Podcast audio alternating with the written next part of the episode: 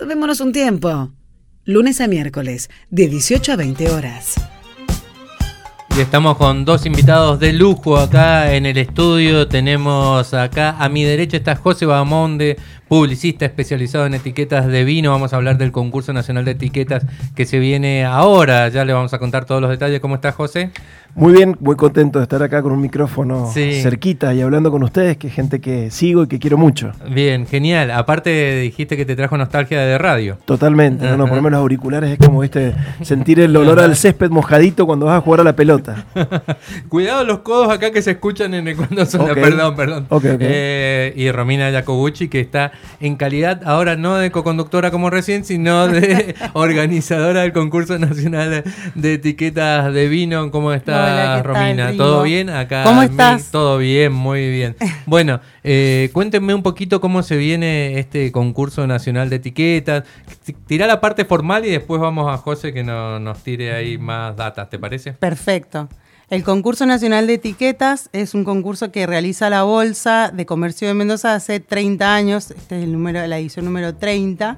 Y bueno, este año viene con un montón de, cambios y de premios súper espectaculares y sobre todo con un jurado de lujo, eh, del cual el José es parte porque, bueno, hemos puesto a, un jurado de especialistas en etiquetas de vino eh, que, bueno, que era, era como necesario ¿no? dar ese paso.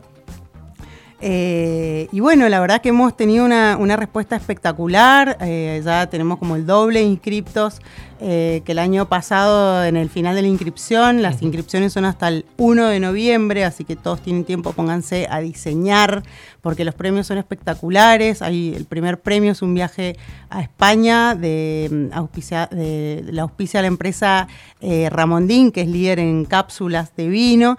Y bueno, el viaje es espectacular porque van a La Rioja, visitan una bodega, visitan la fábrica eh, Ramondín, también una feria de diseño y bueno, y 200 mil pesos eh, en concepto de viáticos para disfrutar de la, de la estadía que da la Bolsa de Comercio. El jurado no puede concursar. El jurado no puede concursar. Sergio, nosotros estamos durmiendo, dijimos vamos a armar algo, pero teníamos que empezar muy de abajo, aprendiendo a manejar los programas, o sea, era muy de abajo nuestro comienzo.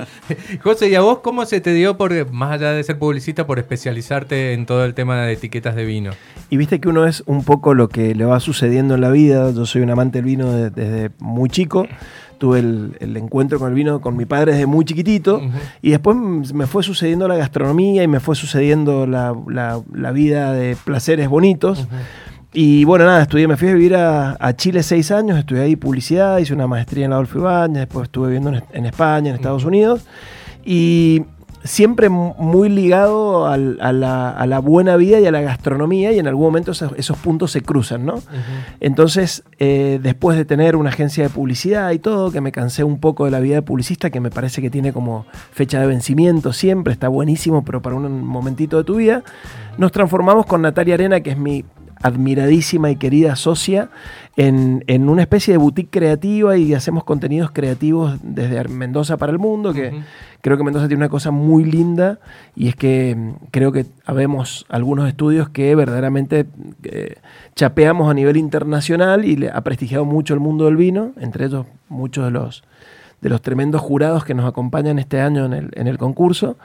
Y nada, en un momento me puse un restaurante de, puro manija que soy y a partir de ahí empecé a tener contacto con el vino desde otro lado. O sea, no solo eh, creando estrategias, creando nombres y creando conceptos, sino también viendo cómo la gente compra vinos, ¿no? Que es una cara bonita y que siempre los que trabajamos en publicidad y en diseño somos vendedores camuflados de eh, artistas, digamos, ¿no? Me encanta decirlo así. Porque Vendedores camuflados de artistas, me gustó, me gustó.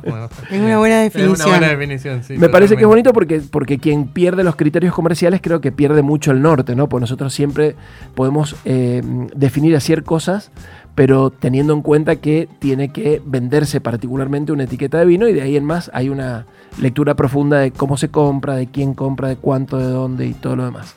Así que nada, esa fue un poco la, la, mi mutación de la publicidad a transformarnos en una especie de boutique creativa. Y tenemos un estudio que trabajamos seis personas.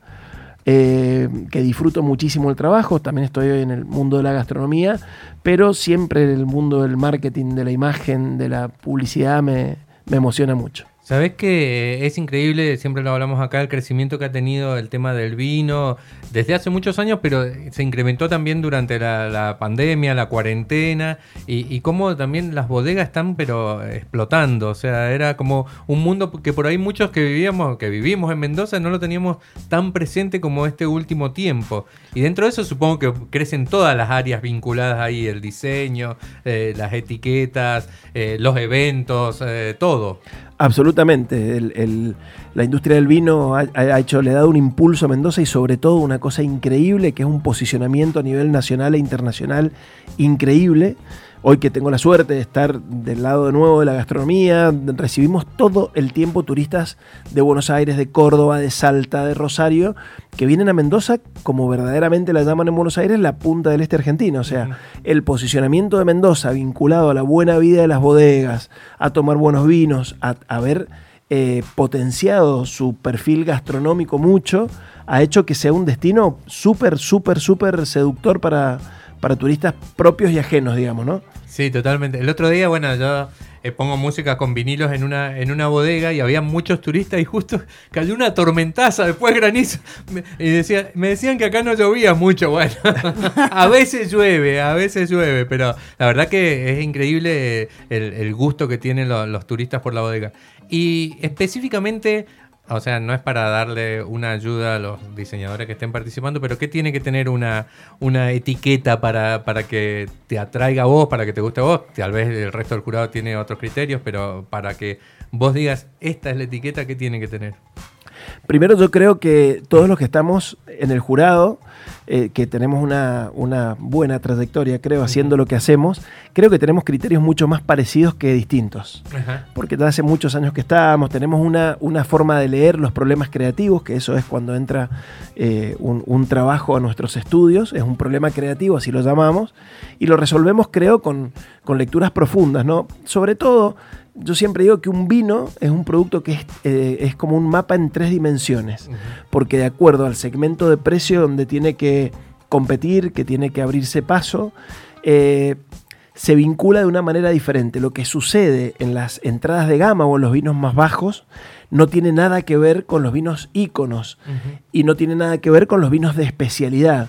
Entonces, si tenés, por ejemplo, un enólogo reconocido, tenemos muchísimos en Argentina que gracias a Dios, el gran crecimiento del vino en Argentina tuvo que ver con muchos personajes que se pusieron la industria al hombro, hicieron un nombre propio y ellos con su carisma y con sus conocimientos y todo, eh, viajaron por el mundo y sobre todo hay una, hay una hermosa fraternidad entre ellos e hicieron que el conocimiento del mundo del vino explotara exponencialmente. Entonces, distinto es cuando tenés a, una zona que es lo importante, o a una bodega que lo firma que es lo importante, o a un hacedor que es importante en cada uno de los segmentos de precios suceden cosas a, la cantidad de vinos que hace la bodega. No es lo mismo, obviamente, hacer una etiqueta que van a salir 5.000 botellas a una que van a salir 10 millones, como nos tocó tener la suerte de hacer un, crear un concepto llamado Otro Loco Más, que ha sido como uno de los éxitos más rotundos comercialmente en el mundo del vino en los últimos años que un, un, vino que de 0 a 5 años pasó a vender 10 millones de botellas en Argentina. Un, ah, mira vos. Un exitazo tremendo.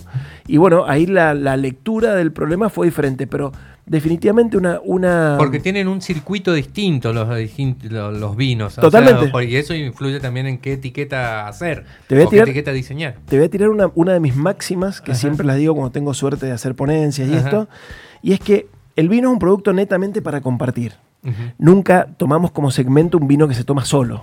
O sea, no, no, no, no somos tomadores solos de vino y puede haber uno por ahí de vez en cuando que toma una copa, pero digo, el vino es un vino que uno lo compra para compartir. Entonces, yo digo que uno con el vino está mandando un mensaje. Cuando comparte un vino en un restaurante, en un bar, en una casa, en un asado, en una cena, está mandando un mensaje. Y ese mensaje es cómo quiere ser percibido en esa situación de consumo a partir de ahí se teje todo lo demás. Entonces, un mismo consumidor, me peleo mucho con muchas áreas de marketing de las bodegas, un mismo consumidor es a la vez muchos consumidores porque díganme si a ustedes no les pasa que, eligen un vino distinto cuando salen con su pareja, que cuando van con un grupo de amigos, que cuando comen un asado, que cuando van con sus suegros, que cuando van con los compañeros del colegio o de, la primaria.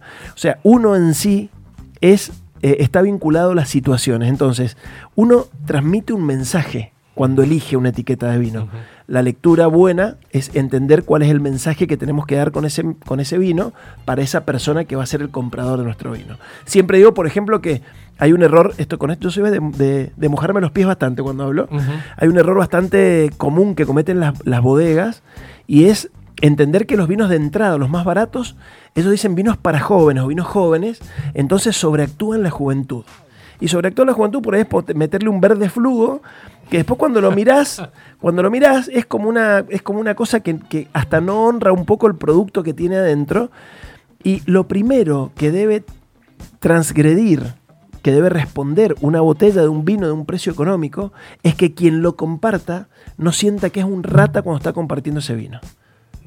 Entonces, ahí en ese segmento de abajo de precios, el vino tiene que tener cierta alcurnia, pretenciosidad en contra de cómo se lo lee habitualmente. Ajá, mira vos, es buena, ¿eh? eh un buen tip. un buen tip, un buen tip totalmente. Buenísimo. Quedaste ahí como diciendo, bien, es, por ahí. Te sentiste identificado. Sí, este fin de semana estuve en la bodega eh, en Junín, este, y justamente mirábamos las la etiquetas de los vinos, ¿no? Y la, y la enóloga le gustaba su etiqueta y a mí no me gustaba porque la etiqueta era apagada. Ese no, pero es clásica. A mí no me dice nada, ¿viste? Y un vino que ha ganado muchos premios a nivel mundial y sin embargo ella conserva su, este, eh, su, su, imagen de esa etiqueta y la defiende a muerte, ¿no? Eso, eso sucede mucho en el mundo. El mundo del vino es un mundo complejo complejo de, desentrañar, complejo de entender. Vienen muchas familias muy tradicionales del mundo del vino histórico de Mendoza y Argentina. Disculpa, La Faustina se llama la bodega, no me acordaba.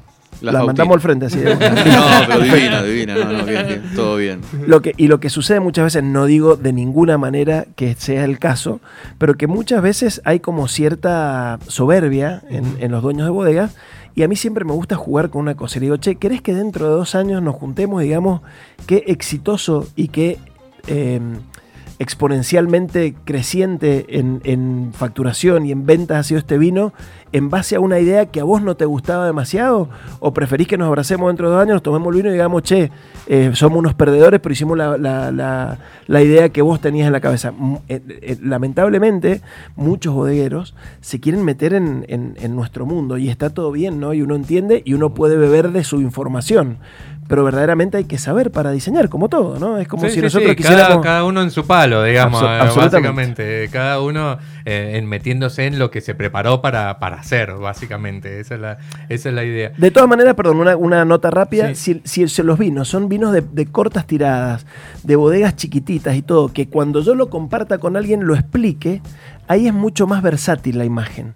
Ahí se pueden jugar chistes, se pueden jugar cosas creativas, impactantes, explosivas, porque yo voy a decir, ¿sabes lo que tiene este vino? Y voy a contar la historia porque por volumen chiquitito pueden muchas personas contar la historia. Si tengo que hacer 3 millones de botellas, es imposible contar 3 millones de veces una historia. Así que creo que por ahí viene un poco la mano. José, estamos para los que se enganchan hablando con José, José Bahamonde, que es publicista especializado en etiquetas de vino. Acá la producción me sopló que tenés eh, en La Gloria, en Chacras. Sí, señor. No lo conozco, contame un poquito de La Gloria. El, sueño, esto es la concreción de una locura que nunca se habló con alguien que, profundamente adoro, que es un, amigo del alma, el Fede Siegler, un tremendo cocinero de dilatadísima experiencia en Latinoamérica y en Francia. Y posta, ¿eh? trabajó en él, fue jefe ejecutivo del W Santiago, abrió una cadena de super lujo en el sur de Chile, fue jefe ejecutivo del mejor hotel de, Miraflores en, en, Lima, Perú, trabajó en un tres estrellas en Francia mucho tiempo y, tiene una cosa preciosa y es que es un tipo eh, muy llano y muy amigo y que no se cree ni un poquito nada de todo lo que hizo porque ama la gastronomía como la amo yo, la tenemos en la piel, ¿no? Y hemos recorrido el mundo, hemos tenido la suerte de cocinar en Francia, de cocinar en España, de recorrer Italia, de recorrer Montalcino de la mano de amigos enólogos que tenemos allá. Y era como una cuenta pendiente que algún día íbamos a hacer algo, pero nunca lo habíamos hablado, ¿no? Y en el medio de la pandemia yo asesoraba a dos restaurantes en Santiago de Chile que, que con esto de la pandemia, obviamente, restaurantes muy grandes, con mucho, con un plantel de gente muy grande, le fue bastante mal en, porque tuvieron que cerrar de un día para otro, con alquileres altísimos y qué sé yo. Y Fe era el director gastronómico de ambos restaurantes, ¿no? Y, y cuando pasó esto, que, que, debo decirlo ahí, los, los, los dueños de, de, la, de, la, empresa no le, no nos, casi no nos respondieron más, el FED largó ahí nomás una, una línea de conservas en Chile Divina, qué sé yo, y un día le damos, che, boludo, le digo, ¿y si ponemos un restaurante? Y me dice, bueno, empecemos a pensarlo para el año que viene. Le llamé el otro día y le dije, acabo de comprar un restaurante, Benita Mendoza, sos un hijo de siempre lo mismo. ¿Qué sé yo? Así que se armó la mochila, desarmó su vida en Chile y volvió a ser felices con los amigos. Volvió a ser muy feliz con los amigos. Y gracias a Dios, de ese sueño que, que pasó en pandemia, hemos eh, generado un, lugar como de culto que nos está yendo muy bien, que le damos laburo a 40 familias directamente. Tenemos 40 personas que laburan con nosotros. Y, nada, nos, nos, une una pasión por la gastronomía que estamos ahí mucho ¿Dónde está ubicado? Calle Mitre 1541, a dos cuadras de la Plaza de Chacras de Coria. Ah, mira, bueno. Ahí. Vamos ahí. Lo que le dicen el, casco histórico de Chacras de Coria. Ajá, bien, genial. Entonces ahí cumpliste tu sueño de, va, por lo menos de servir los vinos como vos querés y todas esas cosas que no sé si, o sea, sin criticar, eh, eh, o sea, una crítica en general, pero a veces no sé si lo sirven bien a los vinos en, muchos bares de, Mendoza o en un... Mira, nosotros tenemos, tenemos una condición muy linda, no quiero con esto que, quede como estoy haciendo un chivo, porque no lo es, simplemente es hablar con amor de lo que hago. Nosotros tuvimos una promesa con la industria porque a mí me pasó con la pandemia que, entendí que los que tenemos ciertos talentos nos tenemos que hacer cargo de ellos, ¿no? Y me pasó en la, pandemia que, me dio una cosa por echarle una mano a la gente desde lo que sé, desde la comunicación. Entonces estuve muy activo en las redes sociales, nos fue muy bien. Los miércoles cocinábamos con el Marce Peleriti en vivo y nos seguían cientos de personas cocinando en todo el país y en Brasil. Una cosa de loco se armó ahí. Y una de esas cosas es decir, eh, ¿por qué no? ¿Por qué no volver a la gastronomía? Y una de las cuentas pendientes con la industria era que los mendocinos y los turistas que visitan Mendoza tomen los vinos a precio de vinería. Entonces en nuestro restaurante, como siempre decimos, te tomas la misma botella de vino al mismo precio que en el living de tu casa. Entonces eso ha hecho que, el lugar de verdad sea una fiesta. ¿no? Entonces vos vas y donde un restaurante, una botella de vino cuesta dos mil pesos, en la Gloria cuesta mil cien y eso hace que la gente consuma más, que sea más feliz y como siempre decimos, que la experiencia de cuatro personas retaseando una botella de vino se lleve una experiencia increíble tomándose dos o tres botellas de vino, que inmensamente la experiencia es superadora. Totalmente. La gloria entonces. Sí, señor. Bien. Eh, repitamos los datos del concurso, nos colgamos hablando. Eh, igual es espectacular. la gloria es espectacular. se come riquísimo. No, digo, también escucharla, contarla las historias a José. Eh, bueno, sí, eh, los que quieren más información nos pueden seguir en Facebook y en Instagram, es arroba concurso bolsa MZA. Y bueno, ahí están las bases, las instrucciones y las inscripciones, repetimos, están abiertas hasta el primero de noviembre. Yo agradezco mucho esto que ha hecho la bolsa y lo digo de verdad porque muchos años ahí eh, sucedieron cosas buenas, pero es hermoso que también... Eh, recojan la bandera y digan para, para, que crezca una industria y para que crezca Mendoza está buenísimo el esfuerzo que está haciendo Romy y su equipo por verdaderamente prestigiar un concurso a niveles increíbles porque de verdad hay pocos concursos en el mundo que tengan los premios de la categoría que tengan y por eso con el Pupo, el Gato, eh, Caro, eh, ¿quién más está? De, Nano Alfonsín. El Nano y, y Maggie Moreno. Y Maggie Moreno. Eh, creo que todo es una, es una manera de devolverle a la industria un poquito de todo el cariño que nos da y de, que, de poder haber vivido y poder vivir muy bien de ella. Eh, entonces también está bueno el, nada, el remangarse, el ponerse a laburar, el poder darle un feedback a la gente y el poder elevar la experiencia y elevar verdaderamente, todo va creciendo alrededor del mundo del vino, eso es precioso. La última que te hago, José, em, ¿cómo es el proceso de, eh, de elección de la etiqueta? Cada jurado actúa por sí solo, después se reúnen, ven todas las etiquetas juntas, cómo, es eh, la estructura que tienen. Seguramente cada uno de nosotros va, a tener alguna especie de favoritismo, seguramente vamos a, eh, debatir entre nosotros qué le vemos a cada una de las etiquetas, justificándolo porque nuestro laburo siempre es de tener que justificar por qué. Entonces, bueno, yo le veo esto por esto, esto, esto y esto. Después debatiremos. Seguramente cuando elegimos 10 etiquetas cada uno, van a quedar tres o cuatro que están en todas las, selecciones y de ahí en Hacen como una preselección cada, cada Son tres rondas, son tres, ah, rondas, y después quedan ocho finalistas. Ah, qué bueno. La última. Qué bueno. Todo anónimo, que es lo bueno, ¿no? Sí, sí, todo con seudónimo, anónimo y. Claro, como los concursos literarios también, ¿no es cierto? Correcto, que se participa con seudónimo. Lo cual lo hace totalmente transparente y verdaderamente que, quienes tenemos una mirada estratégica y, bonita del mundo del vino y de la imagen, eh, seamos absolutamente libres en elegir una u otra opción, ¿no? Bien, genial. Romina Yacubucci, José Bamonde, muchísimas gracias por venir. ¿eh? Gracias a vos.